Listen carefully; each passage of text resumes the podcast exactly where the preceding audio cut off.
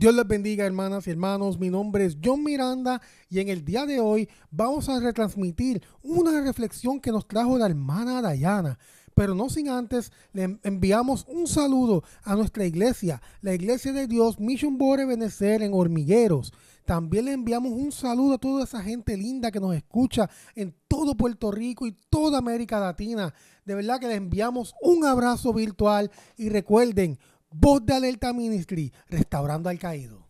Que el Señor les bendiga a todos los que nos están viendo a través de la plataforma de Facebook. Para los que no me conocen, mi nombre es Diana Arroyo y pertenezco a la iglesia de Michungua de Benecer, la cual pastorea el pastor Eliezer Acevedo junto a Sonora Esposa. Allí pertenezco a la Sociedad de Jóvenes Bajur, de la cual soy presidenta. Pero el motivo de este video no es contarle en detalle acerca de mi vida. El motivo y el propósito real de este video es contarles a ustedes y compartir con ustedes un corto pensamiento, el cual espero y sea de bendición a sus vidas.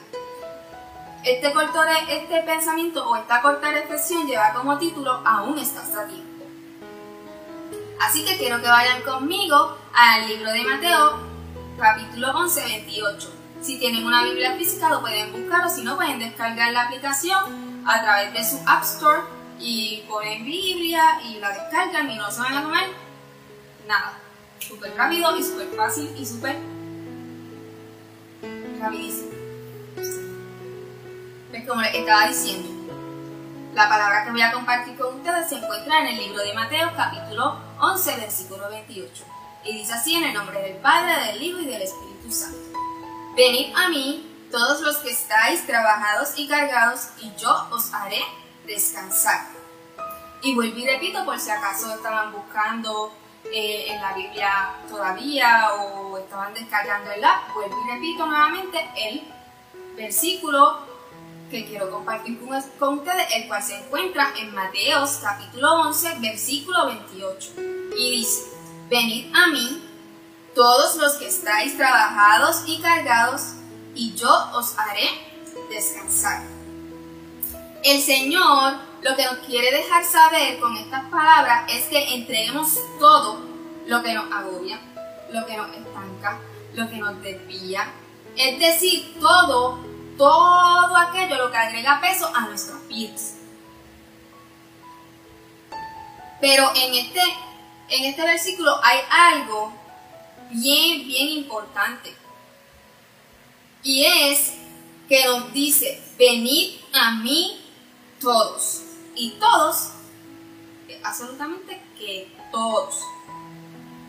Así que tanto tú como yo podemos entregarle todo lo que agrega peso a nuestras vidas.